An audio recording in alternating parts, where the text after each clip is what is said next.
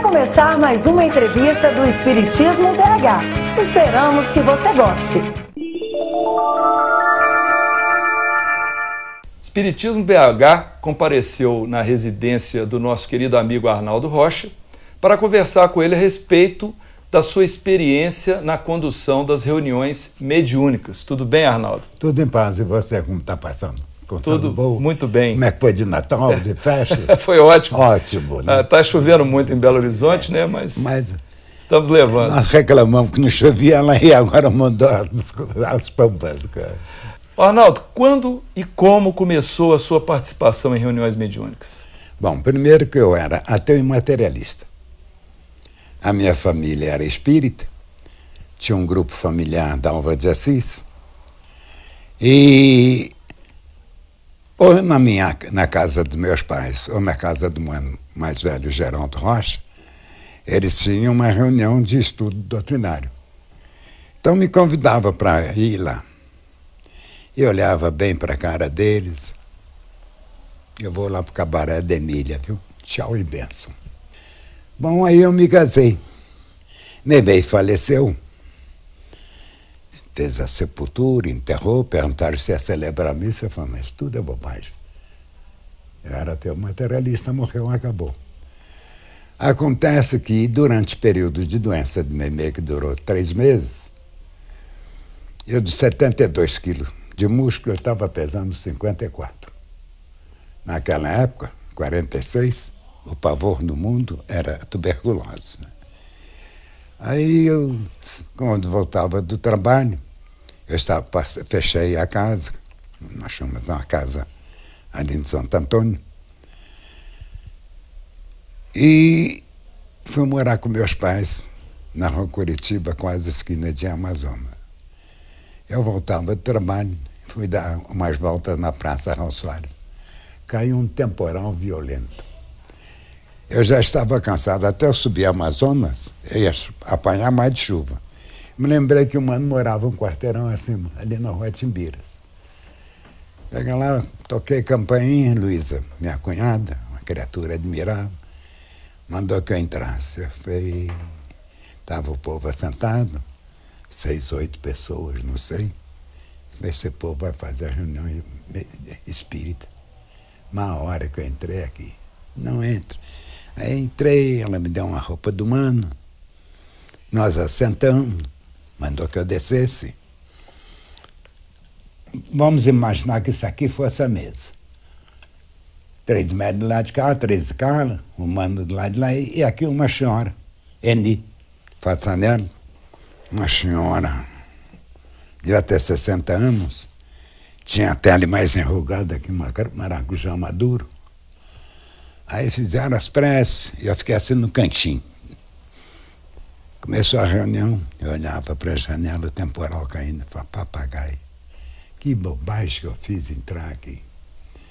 Bom, diminuíram a luminosidade, aquela criatura do Eni, como se fosse uma pessoa desesperada, é meio, tá, rasgou-se toda, e vomitando sangue, ela teve ruptura do pulmão. E olhei bem para aquilo e pensei cá comigo, quando eu estava, acabava com essa história. Olhava, o temporal está caindo. O mano levantou, começou a conversar, falar com aquela criatura, com aquilo, para mim aquilo era aquilo. E eu fiquei pensando, prestando atenção na palavra do mano, fazendo. Sabia que mano tinha uma palavra tão agradável, paciente. E aí eu olhei para a média, ela havia parado de fazer aquele gesto. Falou, falou, falou, falou uns dez minutos. O médico está lá parado. Aí perguntou se queria se dirigir a alguém. Eu cá comigo foi é uma palhaçada. Primeiro é um monólogo, agora nós vamos ter um diálogo. Durante o período que o Memei estava doente, ela costumava falar que, olha, a vovó Antoninha vem me buscar. Ela vai me levar para um lugar muito bonito você vai ficar sozinho. Então ela passou a me chamar de sozinho. Você vai encontrar essa história no livro Entre a Terra e o Céu. Lá ela com o nome de Blandina. Então a vovó cuida de uma organização católica. Né? Aí, meu filho, a, a criatura falou assim, assim, Memete não dizia realmente, e sim como os portugueses, realmente. Realmente eu gostaria, mas o meu sozinho não vai entender isso agora. Aí eu olhei para a cara da velha, estava lisinha, foi a primeira vez. Não sabia que havia essa transfiguração. Uhum. Acabou a reunião, mudei conversar uma coisa, outra e tal. O temporal estava caindo, o mano foi me levar em casa. Em lá chegando, mamãe estava sentada com dois livros na mão. Você compreendeu o que é que aconteceu, meu filho? Eu falei, Luísa já lhe telefonou, mamãe? Eu falei, não. Meu padrinho esteve conversando. Padrinho dela, Monsenhor Horta, era padrinho de Crisma, não sei o que, é que significa isso. Então ela me contou e tal coisa, me deu um livro. Um tal do Evangelho segundo o Espiritismo e o Livro dos Espíritos. Eu varei a noite lendo e não entendi bolhufas de nenhum dos dois. Isso foi no dia 1 de outubro. Dia 2, eu saio de casa, Curitiba, hora que eu vou atravessando Tamoios, vinha o doutor Camilo Chaves. Doutor Camilo Chaves era o presidente, então, na União. Nós éramos muito amigos, encontrávamos muito, havia uma antigamente ali na Avenida Afonso Pena, entre Rio de Janeiro e Tamoios, uma livraria Oscar Nicolai, não sei se você chegou a conhecer. Então me encontrava muito lá com o doutor Camilo, conversava. É, eu sempre gostei muito de história. Ele é um homem de uma vasta cultura. Ele falou, meu, meu jovem, ele telefonou. Nós estávamos já, entramos, eu subi da Mois, nós descemos, fomos caminhando. A União Espírita, nessa época, era ali na rua Curitiba, entre Carijós e Tupinambás. Subimos as escadas. Mas vou lhe contar uma história, meu filho. Nós temos uma reunião espírita, explicou o que era uma reunião espírita, etc. Eu estou calado. Né?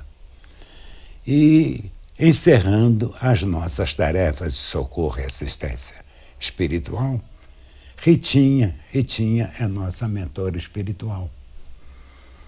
A mentora é aquela que dirige o grupo, Arnaldo. Eu estou bancando bobo. Então ela estava fazendo a palestra final, interrompeu e falou: Estou muito feliz que uma grande amiga foi esclarecida. Então dizer que ficou pensando, vai, gente, Ritinha nunca fez isso, quem será aí? Que é isso? Ela virou para ele e falou assim: A Irma, que ele chama de Meimei, do seu amigo Arnaldo Rocha. Eu falei, doutor, que hora que foi isso? Ah, não, nossa reunião vai até nove e cinquenta e tal. Aí eu contei. Aí ele me deu um banho de doutrina espírita. Falei, Arnaldo, você vai comprar o que é o espiritismo, o principiante espírita, para você começar a estudar o livro dos médios. Aí eu me tornei espírita. Então o senhor ficou mais receptivo depois dessa conversa. Ah, foi. O senhor falou que antes era ateu. O doutor Camilo, é. Aí os manos tinham uma reunião e eu passei a frequentar a reunião de estudo doutrinário só. Hum. Na União? Não, na casa, na casa do, do seu irmão. É. Ah. Aí doutor Camilo fazia uma palestra às sextas-feiras, ele que era responsável, eu passei a frequentar a reunião. Isso foi no dia primeiro. Ela faleceu no dia primeiro, essa ocorrência toda foi no dia 11 de outubro. Quando foi no dia 22 de outubro, eu subia. Como é que chama aquela avenida que dá lá na estrada de ferro? Santos Dumont. Eu subia aquilo, minha mãe dizia que eu andava muito depressa na rua, que tinha uma cachorrada atrás de mim. Eu esbarro com um homem. Uma criatura de seus 30 e poucos anos, modestamente trajada de chapéu, naquela época usava chapéu, usava chapéu carregando uma página. Eu quase que eu jogo o homem no chão. O chapéu dele caiu, a pasta caiu, eu apanhei a pasta, claro que eu fui entregar para o homem. Tinha uma revista antigamente, o Cruzeiro, E saiu uma reportagem achincalhante de Chico dentro da banheira e tal. E eu falei, nossa mãe, esse homem é o tal de Chico Xavier. Ele aí passou a mão na minha cara. Naquela época, quando passar a mão na minha cara, um dos dois ia apanhar muito, que eu era lutador de jiu-jitsu. Começou a falar, pois é, meu Naldinho. Falei, os espíritas todos são doidos. Como é que eles sabem? Tá me chamando Naldinho. Nossa princesinha está aqui. Hoje ela faria 24 anos. Eu falei, é tudo doido. Onde é que eu estou me metendo? Sabe, a pessoa quando entra num assunto que não está é. aceitando muito. No meio da rua, de no repente. No meio da rua. Né? Depois não Aí, encontram. O mano tinha ali na Rua Espírito Santo, Amazonas e Carijós, uma loja, uma livraria. Nós fomos lá, devia ser cinco e meia mais ou menos. O mano fez o que precisou, juntou, fomos para a casa do mano, fizemos um lanche. Aí eles fizeram uma reunião. Aí Memei se manifestou pela primeira vez através de Chico. Aí foi uma pouca vergonha danada, um tal de um deixar o outro, sabe? Então, aí eu fiz amizade com Chico. Passei a frequentar as reuniões dele de sexta-feira. Então, durante. Isso foi 46, 47. É. Quando eu fui à medida que eu passei a reunir nas reuniões mediúnicas do Mano, eu era mero espectador. Aí me apareceu a psicofonia. Até 48, eu atuava como médico psicofônico. Isso lá em Pedro? Não, na casa do Mano, seu irmão. no grupo do tá. meu irmão, né? o grupo da Alva de Assis. E quem dirigia essa reunião era o Geoffrey Landes, um amigo muito querido, coronel da polícia, e amicíssimo de Juscelino Kubitschek, que era médico lá no Hospital Militar. Não sei se ele era capitão, não sei, sei que ele era. Não. E ele serviu Juscelino na prefeitura, no governo. Às vezes ele chegava em cima da hora da reunião. E, além do Jofre, tinha eu como médico, Luísa, minha amiga comédia, Noemi, três, quatro, mais duas moças. Então eram uma, duas, três, quatro, cinco médios. Então essa sua mediunidade, ela apareceu depois que você começou na reunião com seu irmão? Antes não tinha sentido não, não, não. É. Já estava estudando o livro dos médios, essa coisa. Aí, eu assentado aqui, e aqui uma senhora, a tal de Eni, médium excelente, uma beleza. Manifesta-se uma criatura nervosa, autoritária, prepotente. O Jofre estava ocupado com outro caso. Foi a primeira vez que eu vi duas manifestações ao mesmo tempo. E um companheiro nosso, que não interessa falar o nome dele, foi conversar com a pessoa e os famosos dirigentes de reuniões mediúnicas têm a mania de querer doutrinar a criatura. Doutrinar é boa sinônimo, é catequizar. Você vai ouvir a criatura. Ele começou a falar e tal, cheio nervoso para chuchu, a entidade. Eu falei, não, meu amigo, é porque hoje o senhor está estrada de Damasco sua besta. Eu conheço o Brasil todo, nunca ouvi falar nessa estrada. Eu veio 30 vezes. Como eu estava sentado do lado, eu comecei a orar. Mentalmente fui envolvendo. Ele falou mais qualquer coisa, o amigo tornou a falar bobagem. Hoje vai está acontecendo com o senhor é, aquilo que aconteceu com Paulo. Não conheço Paulo nenhum. Não tem ninguém para conversar comigo aqui. Não, para que, que me trouxeram aqui? Eu falei, estou roubado. Aí ele virou e falou, quero conversar com você, moço. Eu falei, meu Deus do céu, estou roubado, o que, que eu vou falar? O que, que era isso? 48, 49. Aí eu olhei para ele e falei, olha, meu amigo, contei a minha história, a história do bebê, que eu também era materialista, etc. Fui falando. O homem foi ficando calmo, tranquilo, pegou minha mão. Eu falo, posso fazer um convite ao senhor? Vamos fazer uma prece? Fiz, o senhor está fazendo me lembrar de minha mãe. Aí nós fizemos um Pai Nosso. Ele aí começou a chorar. Aí passou na minha cabeça uma história. Eu falei, senhora, sua mãe está aí. Eu falei, ah, por isso é que eu estou chorando, meu amigo. Deus te abençoe. Eu não tinha evidência, não tinha nada, passou na minha cabeça. É, uma dele intuição, intuição. É, uma intuição.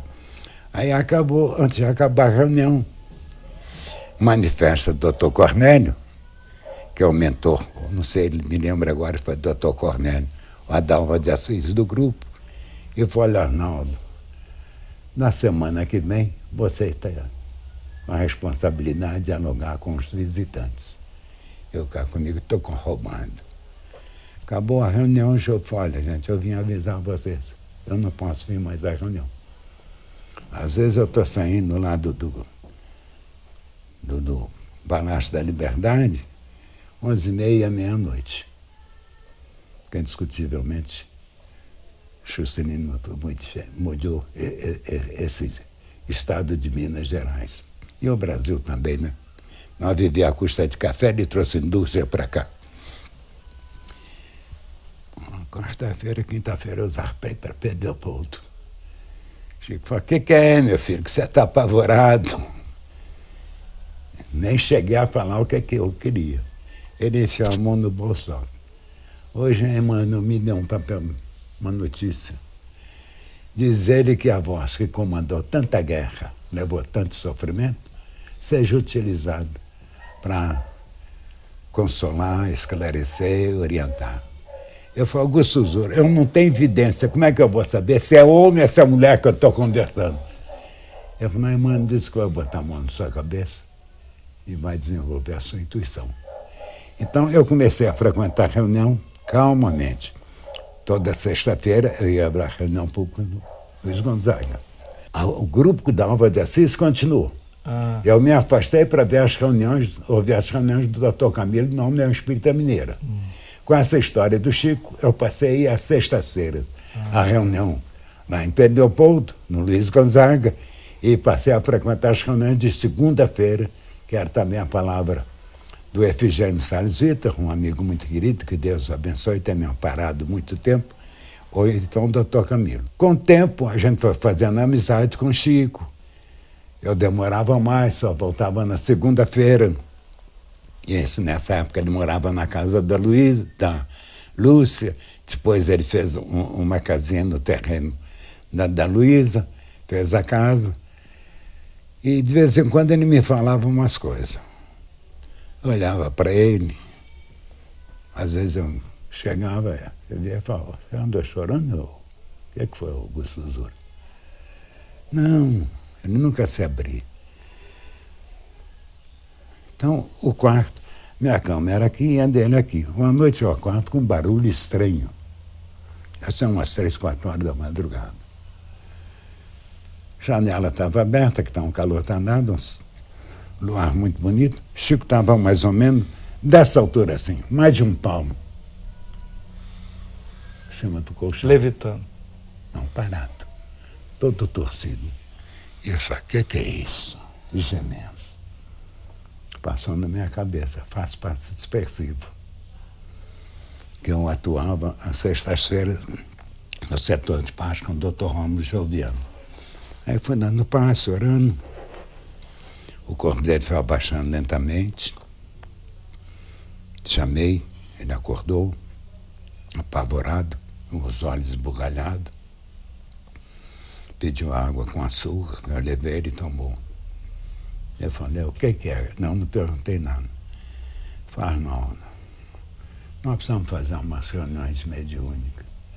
Que quando eu estava frequentando as reuniões mediúnicas na casa do Mano, Chico, até então, nunca havia aparecido lá.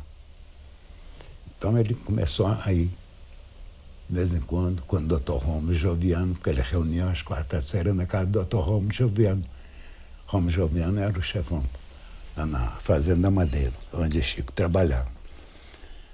Aí Ele virou falou, olha, meu filho, sonhos das entidades, adversários da doutrina, compromissos do passado. Nós precisamos fazer uma reunião mediúnica. Eu falei, Augusto Zura, não inventa moda não, meu filho. Você tem reunião segunda-feira, quarta-feira, sexta-feira. Eu tenho reunião segunda-feira, na quarta-feira e sexta-feira estou aqui. Nós vamos passar a fazer uma reunião mediúnica, às quintas-feiras. Então nós começamos o grupo. É, eu queria botar o nome Casa de Allan Kardec, ou Casa Espírita. Chico, não, Grupo Memei. Aí nós começou o Grupo, grupo Memei. em 52. Então, no Grupo Memei, tinham os amigos que iam de Belo Horizonte para lá, o Mano, a minha cunhada, mais duas amigas, boas médias, e companheiras de Chico, mediunidade.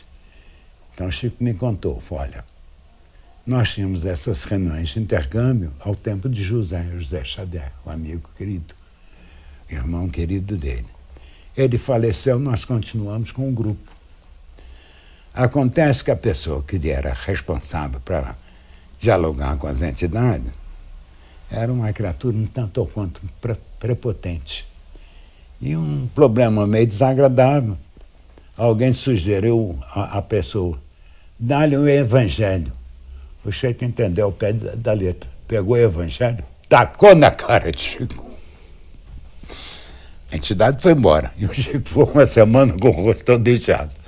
Ele me contou, falou, mas que besta essa? Falei, não, coitado, ele era ignorante.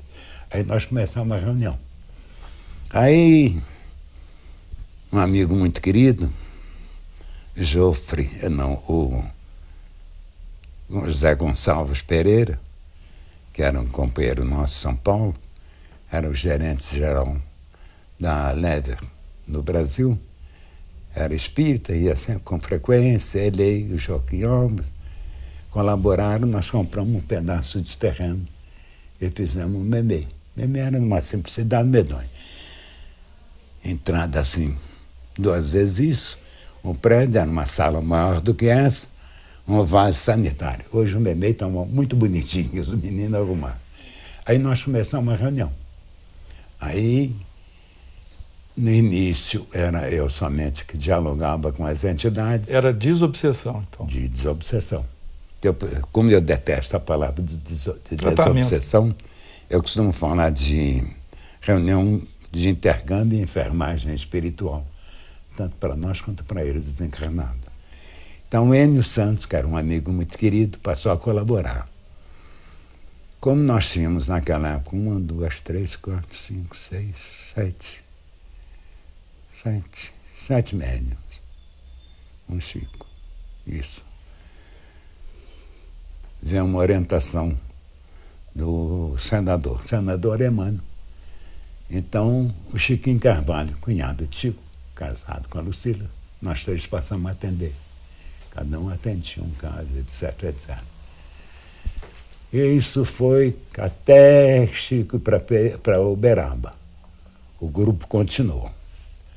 Aí eu trabalhava na Belgo Mineira, eles me mandaram para Brasília. Eu fiquei lá 15 anos. Bom, aí eu voltei para cá. Quando chegou em 83, a situação do Brasil não estava muito boa, não. E a Belga tinha funcionário com 55 anos de casa. Nessa época o Chico já tinha mudado para Uberaba? Ah, já tinha ido para Uberaba. Quando eu fui para Brasília, ele já tinha ido. Foi para Uberaba em 59, ou 59, 60. Aí, quando eu voltei, fui ver a reunião do Memei.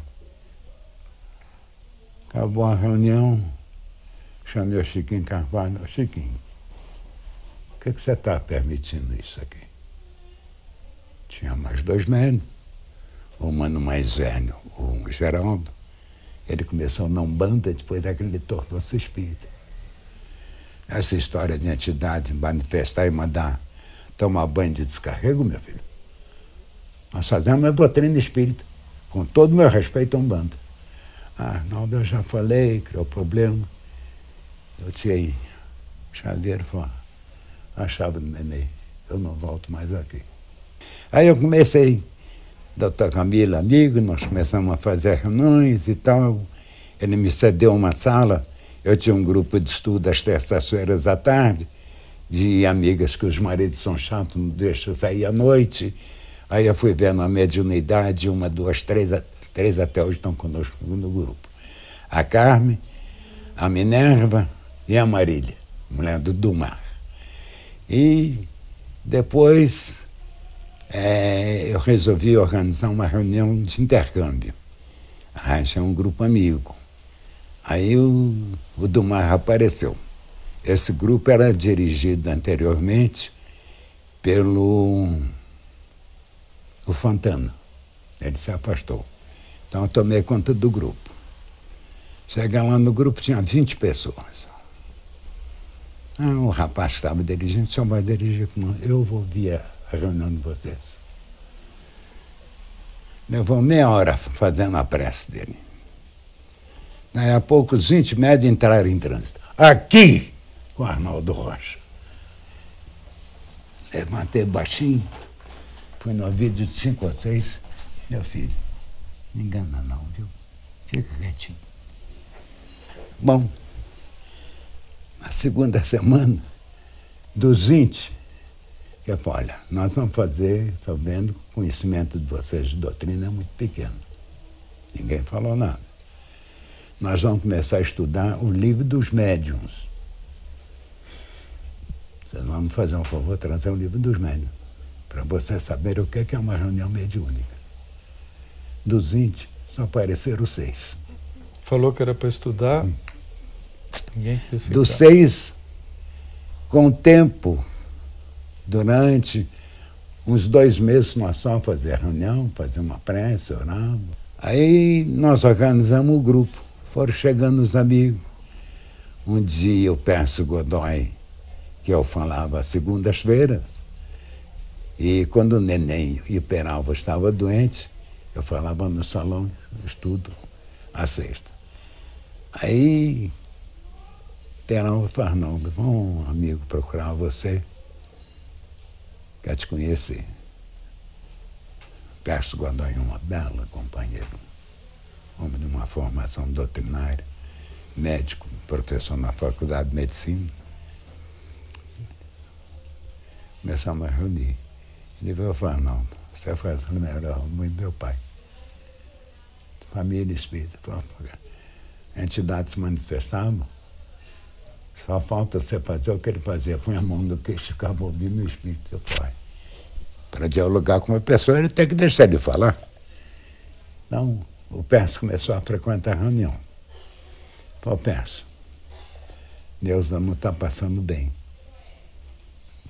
Quarta-feira, você dirige a reunião. Falei, eu posso? Falei, você não é médico? Você não faz anamnese dos doentes? A mesma coisa, você pode os doentes conversar com você. Aí o grupinho foi criando, crescendo, crescendo, crescendo. Hoje nós temos 10 médicos. Isso desde, o, desde 83, então? Desde 83. E então esse grupo que o senhor dirige hoje na União, ele tem essa, essa origem desde essa época? Tem, desde essa, dessa época. Aí um amigo passou a frequentar o grupo, virou Fernando. Por que, que nós não fazemos psicografia? Meu filho, eu faço reunião de desobsessão de intercâmbio de enfermagem espiritual. Não mexo com reunião de, de, de, psicografia, não. Então, na sua reunião, é só psicofonia? Só psicofonia. E o critério que o senhor usou ao longo desses anos para admitir outros médiums é, psicofônicos? À medida que eu vou conversando com a criatura, vendo até onde vai a sinceridade dele e o conhecimento doutrinário. A única coisa que você faz dentro do doutrina espírita é dialogar com os espíritos. Eu tenho aprendido muito mais com eles que com os livros que eu leio. É, as pessoas que frequentam a sua reunião dizem que o senhor gosta de chamar o seu grupo, a sua reunião, né, de reunião de pronto-socorro. Pronto-socorro. Por que, que o senhor trata dessa forma? Você estava presente. Pércio Godoy, do Mar, eu. Arnaldo, para atender as, as manifestações. Se médio A está aqui, médio B está aqui, o salão lá não me comporta. Eu sempre ponho um médio, um neutro e outro médio. Então, três manifestações concomitantes. Até quatro, às vezes, a gente permite, desde que não sejam manifestações juntas. Não, você está atendendo, entrou entrando, manda ele controlar. Primeira coisa do médium é ele aprender a se controlar. Tudo tem hora. O médio psicofônico, né? Médio psicofônico. Aí o Pércio, Deus o chamou. Como o Marcelo, filho dele, já frequentava, é, é, é, o, é o pai cuspir descarrado, maneira de falar. Então, hoje, do Mar, eu, o Marcelo e o Silas, o filho do Domar. Esses são os que doutrinam, são os dialoga dialogadores. Quatro manifestações ao mesmo tempo. Só que eu falo, vocês vão dialogar. Não tem que gritar nem nada. Você está conversando com ele, calmo e tranquilamente. Nas casas espíritas é incomum manifestações ah, simultâneas. Geralmente Não, é uma geralmente de cada são, vez. São grupos pequenos, seis, oito pessoas, mais ou menos, de modo geral. Então, a primeira vez que o Pércio foi à reunião que ele viu, eu falei, Pércio, isso aqui é um pronto-socorro, meu filho. Nós temos, naquela época, tem oito médios. Então, trânsito, cada um entra, você vai e atende. Então. É, o senhor me convidou para ir na última reunião agora de 2011 hum. eu fiquei muito honrado e não, não como visitante eu também tava, estava curioso e teve um certo momento que eu observei que realmente tinha, tinha acho que seis manifestações simultâneas. E os diálogos eram suaves, ou seja, o dialogador fala baixinho ali só para o espírito. Está conversando com você e não com ele. É. De forma que não perturba, a dialogação de um não perturba a do vizinho. Nós dois estamos conversando. Assunto que for. Ele está com outro amigo conversando a gente incomoda de lá e somos incomodados por cá. Então tem que ter um cuidado muito grande. Por isso que eu falo, se mede o A, entre o B também, você está atendendo A, controle. Primeira coisa que eu peço ao médico, tenha controle na manifestação. Toda manifestação mediúnica, seja ela na psicografia ou na psicofonia, tem um substrato muito expressivo do médium. Então você tem que deixar ele falar até que se acople perfeitamente a entidade. E com relação à presença dos, dos visitantes na reunião, qual o critério que o senhor adota para admitir pessoas para poder assistir essa reunião? Gente que eu conheço, e conhece a doutrina, e que está lá não com curiosidade, com amor. Estão lá ajudando vibracionalmente. Ah, então, tanto você vê, nós interrompemos o período de comunicação das entidades, fazemos uma prece para os desencarnados que estão lá. Tem uma página muito bonita de instruções psicofônicas. Vinha acontecendo um problema lá no Meibei. Culpa era uma determinada pessoa. Então, ele virou e falou, não, você precisa conversar com fulano, eu não vou conversar com ele, coisa isso alguma eu tenho pedido, tenho feito uma prece, pedindo o, o nosso querido benfeitor, que eu chamava de senador, que é Emmanuel, pode deixar que Emmanuel, uma hora dessa, ele vai puxar a orelha do povo todo. Chama-se o Trio Essencial, conhece essa página? Trio Essencial? É. Fala sobre dirigente, o médium e assistente. Ninguém está ali para ouvir espírito, não. Está ali para colaborar, doando fluido. Porque se eu estou dialogando com entidade aqui, ele com outra, aqui os espíritos criam as imagens daquilo do drama da criatura. Lá já é outra coisa. Então aqueles lá são colaboradores, são doadores. E as manifestações dos mentores, eu digo, após o atendimento aos socorridos, né? Vêm as manifestações dos mentores. Isso é uma prática comum, habitual? Faz-se, por exemplo, interrompe-se o trabalho do socorrista. Após a prece vem... que nós fazemos, em benefício do desencarnado, aí fazemos uma prece em benefício das criaturas enfermas, etc., aqueles que colocaram o nome. Ainda fala. Mentaliza pessoas que vocês estão é pensando, pensar uma coisa, mentalizar outra.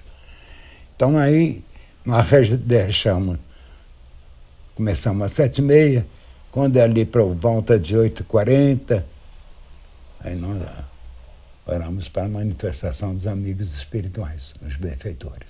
Quais são esses benfeitores que, que já passaram por essa reunião, que o senhor se lembra assim que se destacaram ah, mais? Se eles estiveram por aí, eles mostraram a cambada toda. Chico, Emano, Tereza de Ávila.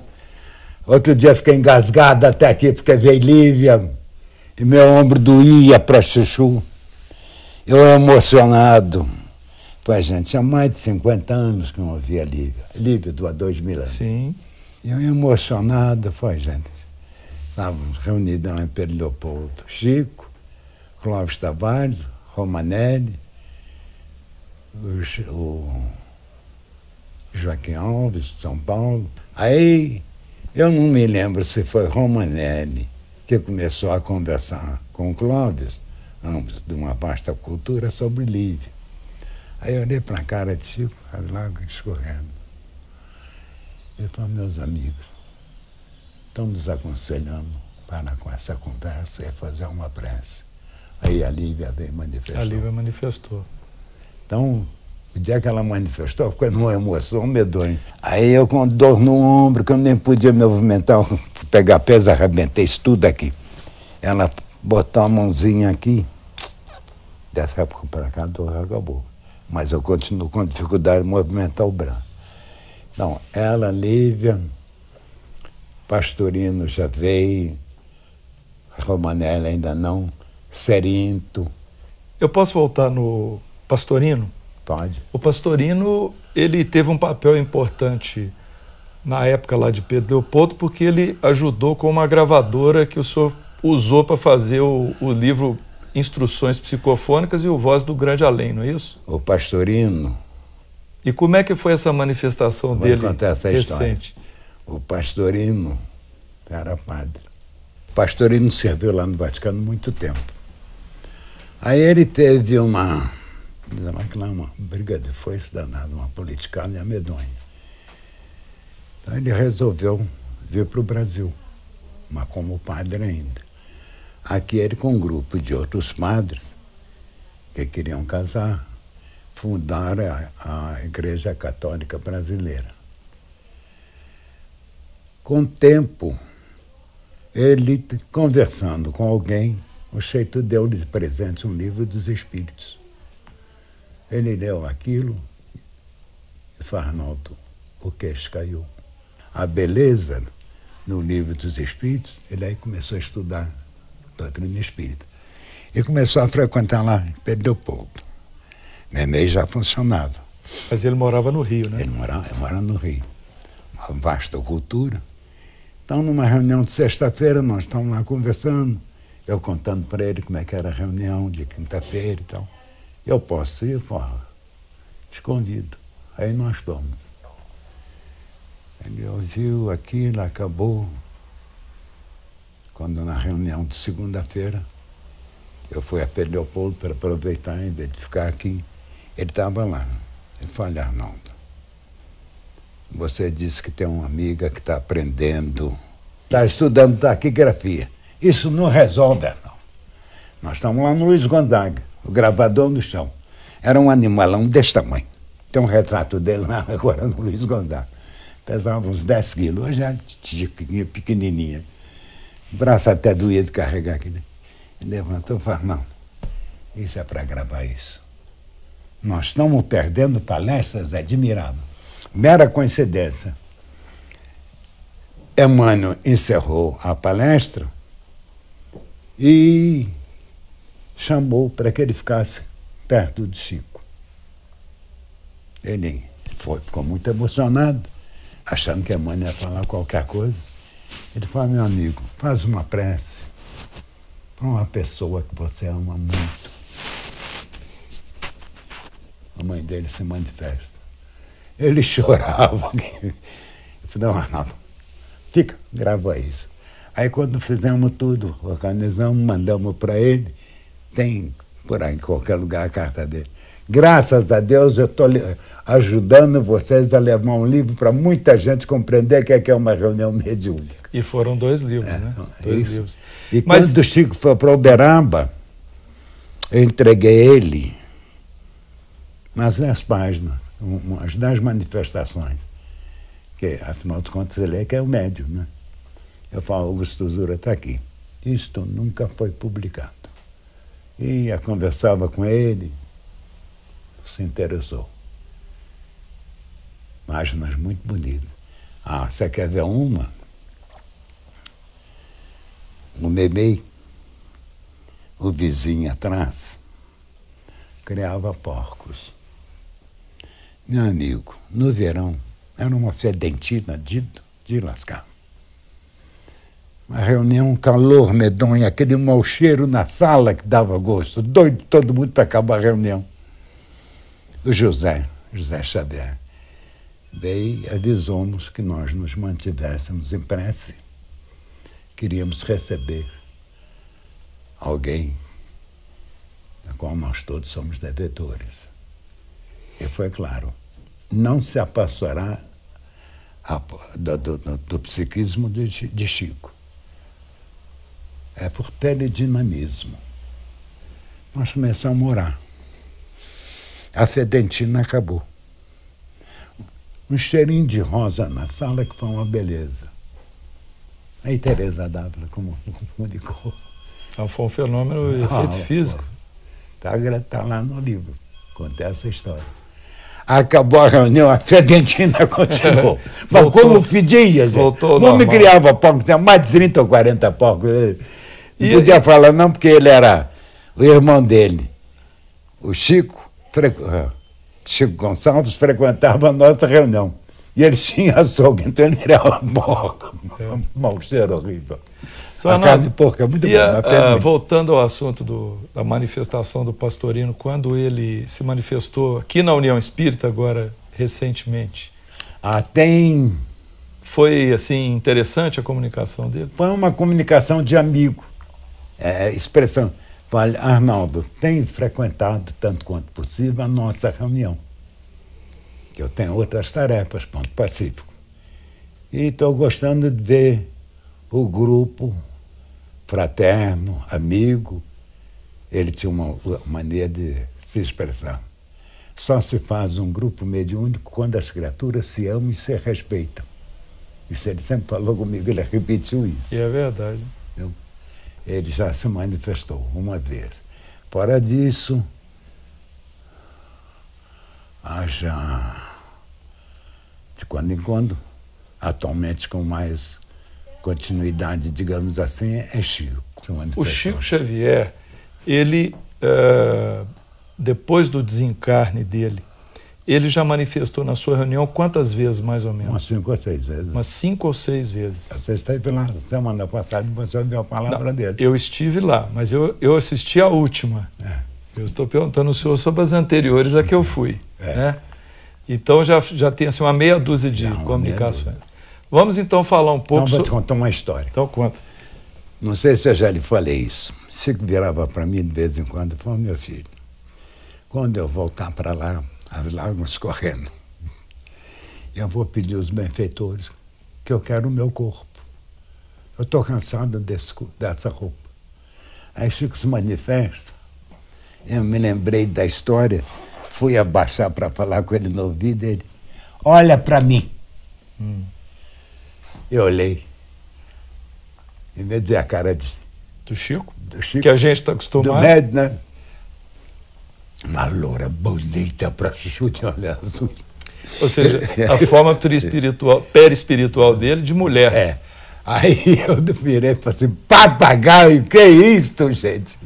Ele riu e desandou. Durante, quando ele se apre... que eu vi como mulher, o tom de voz mudou com uma voz mais feminina, etc. Acabou a reunião, o do Mar, que escândalo seu é aquele? Aí eu contei para ele. Aí uma amiga nossa, que tem uma boa evidência, fala, Arnaldo, eu vi o Chico virar mulher. Bonita mesmo. Quer dizer, é a forma perispiritual que ele prefere. Ele prefere. Mas quando ele se manifesta para as pessoas, ele, ele se mostra como, o espírito né, se mostra como Chico. Giuseppe Supra, lá no Egito, há 3.500 e tantos anos atrás, até 1850. Em Barcelona, sempre foi mulher. Então, uma vez eu perguntei a ele, foi Augusto Zura, eu posso fazer uma pergunta? Sabe o que, é que você vai perguntar? Ele falou, não sabe não.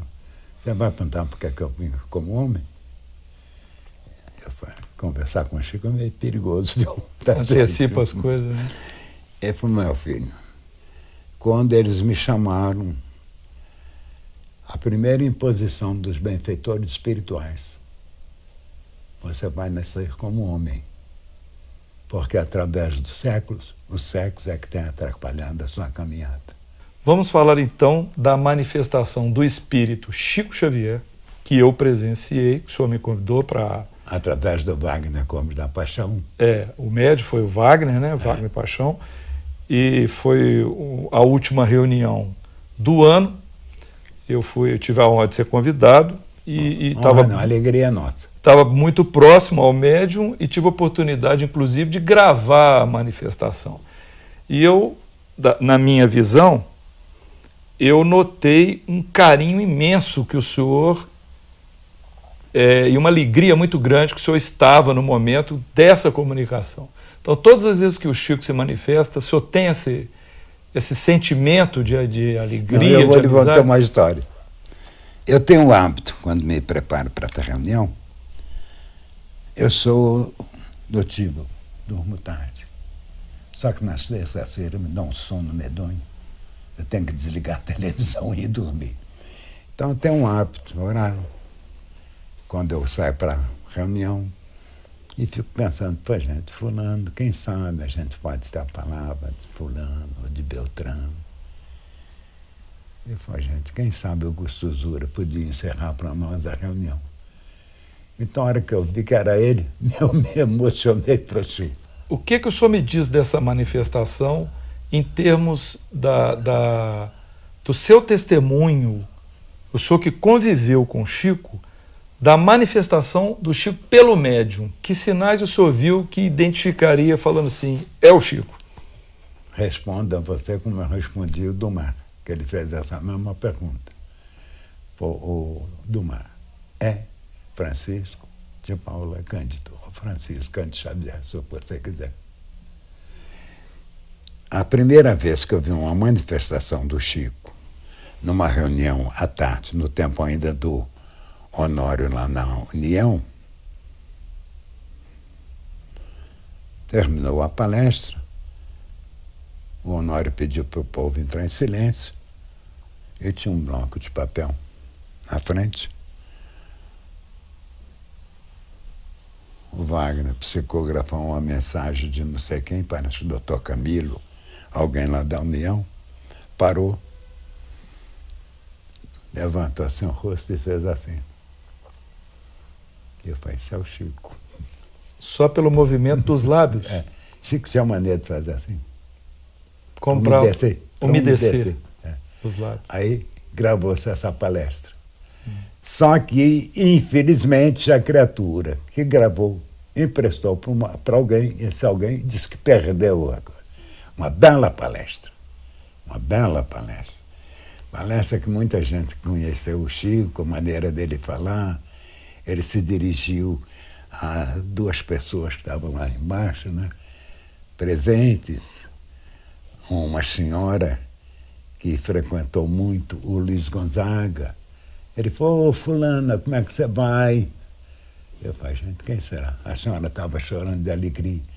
Eu falei, levanta, minha senhora, a senhora quer conversar? Não saía, a emoção não saía. Sr. Arnaldo, é, eu vou publicar no final dessa entrevista essa fala do Chico através do médium. As pessoas vão ouvir, vão julgar, vão perceber o sotaque do Chico, a rouquidão da voz. Realmente é uma, uma manifestação é um com uma médium. autenticidade impressionante, Olha, inclusive médium. o conteúdo moral da mensagem. Sim, sim, sim. Claro que. Palavra simples, simples calma é. e tranquila. Sr. Arnaldo, a imprensa publicou há um, um tempo atrás é, que o Chico Xavier, para se manifestar, ele teria deixado com algumas pessoas um código e que ele iria, como espírito, informar esse código para que quem tivesse ouvindo a mensagem tivesse certeza que é o espírito do Chico. Só acha isso coerente? Orsini, com todo o meu respeito,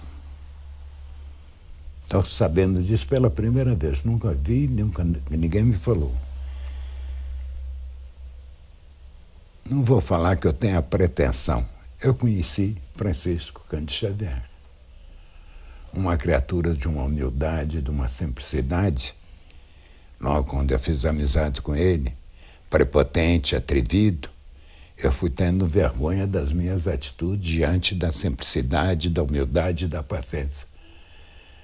Sinceramente, não acredito nisso, não. Parece uma incoerência com uma criatura que defendeu o fenômeno mediúnico. Quando, com humildade, com sinceridade. Quando chega a vez dele manifestar, é só para um grupo pequeno com um código. Pois Parece sim. algo incoerente. Só ouvi a palavra dele outro dia. Bom, então nós vamos encerrar a entrevista com o Arnaldo Rocha e em seguida vamos reproduzir a gravação que nós fizemos no dia 14 de dezembro de 2011, poucos dias atrás, na reunião que ele dirigiu, onde houve a manifestação do espírito Chico Xavier através do Wagner Paixão e deixamos ao julgamento dos queridos internautas essa belíssima mensagem de Natal que foi deixada para todos nós. Arnaldo, muito obrigado, viu? Aqui agradecemos nós. Boa ideia você ter. Encerrar isso com a palavra de Chico.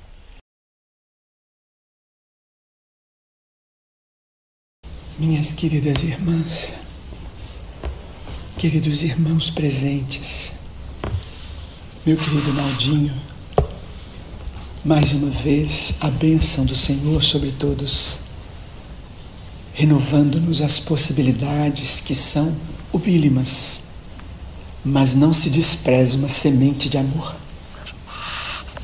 É, Naldinho, a nossa luta é grande, né, meu filho? Graças a Deus. Enquanto a gente está lutando para o bem, para o amor, para a fraternidade, está muito bom. Nós estamos hoje numa contrapartida daquilo que nós vivenciávamos outrora. Tem muita gente hoje lutando contra si mesmo para manter a luz divina. Porque nós, no passado, quantas vezes tiramos o Cristo das religiões. E agora, meu amigo, nós temos que correr e lutar para levar Jesus aos corações, a par de toda dor e sofrimento. Que diga o nosso irmão Marcelo, porque o Espiritismo hoje é como as ondas percorrendo toda parte, sem necessidade até de uma criatura vincular-se a um ambiente físico, não é isso? A mensagem segue e o amor é proclamado. Porque sem amor, Naldinho, é mero exercício, né, meu filho? Não se faz nada. É mero. Nós nos enganamos, enganamos. Mero movimento. Nós estamos vendo a sua sala florida e a gente fica a imaginar a beleza dos encontros fraternos, quando as criaturas vão entendendo que personalidade escraviza. Nós observamos os médios, cada qual com seu talento. E vamos pensando assim, reflexão, Naldinho, do quanto nós precisamos de renúncia. Porque muitas vezes nós exigimos muito dos solos, exigimos muito das plantas, mas nem sempre pensamos como está esse solo, se essas plantas estão sendo bem tratadas. Não é isso, meu amigo? Sim, perfeitamente. Olha, nós estamos numa caminhada em que o amor é tudo. E a gente fica pensando quanta conquista, mas também Quanta confusão, né, meu filho? Graças a Deus. Nós temos, infelizmente, que lutar contra uma rocha chamada personalidade. Nós temos uma soma, né, meu filho, de experiências. E nem sempre essa luz diáfana, suave do Evangelho consegue dissolver, não. Às vezes é preciso requisitar os oceanos para dar aquelas lambadas, né, meu filho? Ô, Naldinho? Chega uma hora que a idade autoriza a gente a, a ter algumas regalias, né, meu filho? E ai de nós não fosse isso, já pensou? Se bem que nós temos exemplos aí duros, né? Mas chega uma hora, para quem trabalhou no bem, que há assim uma tranquilidade, né, meu filho? Quem semeia sempre recolhe, né, meu filho? Meus irmãos, a lembrança do Natal é sempre enternecedora, porque o Natal é, acima de tudo, a recordação de que o amor divino esteve entre nós. Não importa o meio, a forma com que as pessoas comemoram, buscam a sua realização. Quem estudou o Evangelho na luz espiritual que nós conhecemos pelo Espiritismo não deve julgar ninguém. Todos são irmãos. Quem não se equivoca? Quem não erra? Nós não podemos é cristalizar a mente, o coração no erro. Nenhum de nós é suficiente sozinho. Nenhum de nós é bastante diante da vida, seja no lar, na profissão. No ideal espírita, então, oh meu Deus, nenhum de nós é suficiente. As nossas ideias não são as melhores. Elas podem ter, sim, notas de acerto, mas não são as melhores.